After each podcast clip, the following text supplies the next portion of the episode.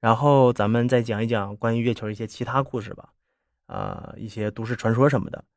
呃，第一个都市传说，我相信大家很多人都听过，说月球的背面，啊，说为月球背面可能有外星人的基地呀，或者什么什么。呃，早几年的时候还有还有那个假的那个视频，月球的背面，然后有一些古老的建筑什么的，那是一个假视频嘛，就是做那么一个。啊，其实。在美国准备就是登月的前两年，NASA 一共发射了五个小的飞行器，一直绕着地球转，就是在拍摄寻找他们的落地地点。于是拍到了很多这个月球背面的画面。这个画面属于是国家机密，所以在传往 NASA 之前，需要先传到美国国家安全局的一个秘密研究室里。然后有一个叫卡尔沃尔夫的人，正好。当时就是这个秘密研究室的这个下属的一个子公司里面负责精密仪器维修的这个人员，他就有机会进到这个研究室里。于是呢，他看到了他这一辈子都不会忘记的几张照片。他说里面有很多照片，就是拍摄月球背面有很多的建筑，有塔呀，或者是像是基地一样的建筑。但是呢，他说的这个话呀，很多人都不相信。后来有一个人的说法啊，就是让他的这个说法变得非常可信了。呃，就是当时美国和俄罗斯进行这个军备竞赛的时候啊，他们那个时候找了很多这个超能力的人。对你没听错，是超能力的人。两个国家都是找他们，然后找这些超能力人，首先是为了研究，然后呢是为了训练，也就是利用这些超能力的人为他们服务。为国家服务，为军方服务。那其中有一个人特别有名，这个人叫斯旺。他可能算是大家可以去搜搜这个人啊，他可能是算是上是咱们这个世界上最有名的一个超能力人了。他的超能力是被美国 CIA 认证了的，而且呢，他简直就是遥视能力这个代名词。于是呢，美国国家安全局就把这个斯旺叫去了，然后。让他遥视月球背面的几个地方，然后呢，他就遥视的看到了和沃尔夫描述的描述一样的建筑物。他在遥视的这个过程中啊，中途突然说了一句：“他看到那个建筑，他看到那些建筑物里面好像有什么东西，而且呢，这些东西正在看着他。”于是美国就立刻让他停止了遥视这件事情。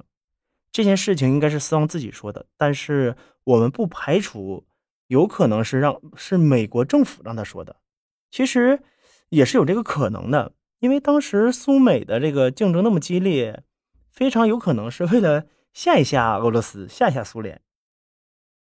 你看啊，这什么意思啊？就是你看啊，我们的超力能超能力人超能力者都能看到那么远的地方，你你你害不害怕？是不是？你们研究什么东西，或者在？什么地方有军队，我一下子就能看到。啊，说了这么多疑点，说了这么多的这个坊间传说哈，呃，有些可能是假的啊，有些可能是瞎编的啊。咱们暂时先这么认为啊。美国啊，咱们就认为啊，美国就真的是去过月球。其实月球也就是那么简单的个东西。那么我们现在回到一个非常核心的问题上啊。啊，就是上面咱们这些疑点啊、假设呀，包括什么超能力者，这些全部都是假的啊，呃，全部都是猜疑，没有任何的实证。咱们就认为美国现在啊，从现在开始，美国就是去过月球。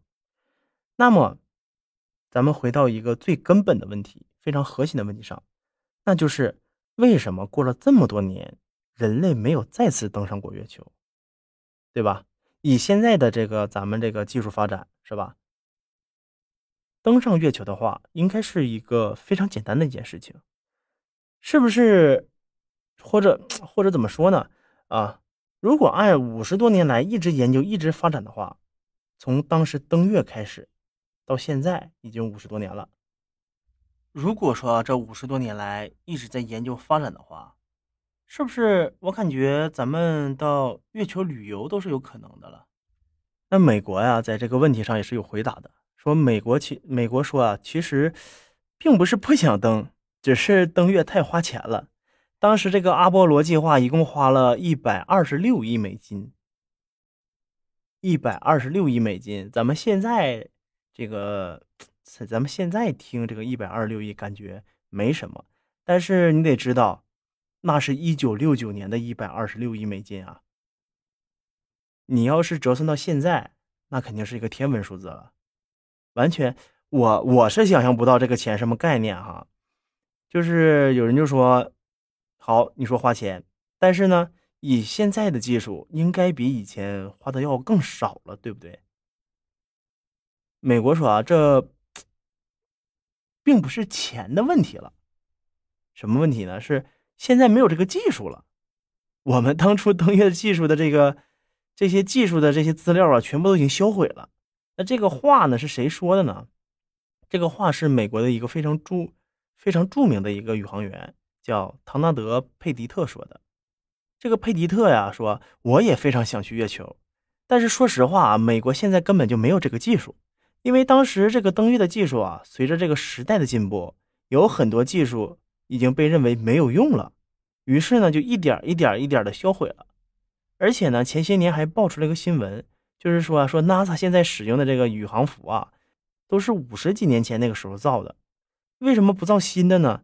就是造一套宇航服花太多的钱了，然后就是造宇航服这个技术啊，他们已经没有了，所以呢，只能用这个非常破的这种宇航服，就是很多年前造的这种，说估计还能用个十年二十年左右。那从这一点上，咱们来说，美国当时的技术有多先进？虽然说现在可能说咱们中国已经赶超上它了，对吧？毕竟。刚刚华为刚刚发布，是吧？七纳米已经出来了，咱们中国 啊，咱们不开不不打插曲哈，咱们接着说咱们这个月球的事情啊。那他们领先那么多，就是在当时的情况下，他领先那么多，不敢想象的。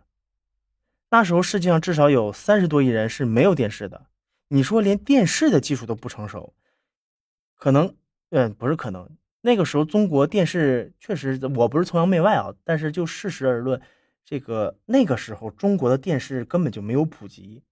一九六九年，那个时候他们已经在月球上开上车了，还能把信号直接发射到地球上直播。那个时候，美国真的是太厉害了，咱们不能否认这一点，对吧？咱们说，那个时候的美国不得不让人佩服。正常，大家可以说觉得咱们现在也经常发卫星到太空嘛，对吧？所以那个时候就稍微远一点可是稍微远一点也没什么难度啊。其实不是这样的，咱们现在发射的大部分卫星离地面大概是四百公里左右，月球离咱们是三十八万公里，差一千倍啊。所以这根本就不是一个级别的技术。根就是用现在说，根本就不是一个量级的东西了。那而且呢，你从地球出发，你还得到月球去着陆，然后还得在着陆的时候再发射一次，再回来，这就相当的牛了，对不对？这个技术，阿波罗十四号的飞行员有一位叫爱德华的，他是当时初登月的其中之一。呃，他在零八年的时候参加过一个英国的一个广播节目。那个时候，他在节目上爆料说，外星人是有的，啊，一个非常大的一个爆料，说六十多年前就访问过地球，啊，六十多年前他们就访问过地球，而且所有宇航员在登月之前都接受了这个外星人的说法，所以他说，只要是宇航员，他们都知道外星人这件事情。你想想，飞行员都知道这件事情了，美国他不可能不知道。美国他不可能不知道吧？我不相信他不知道，对吧？那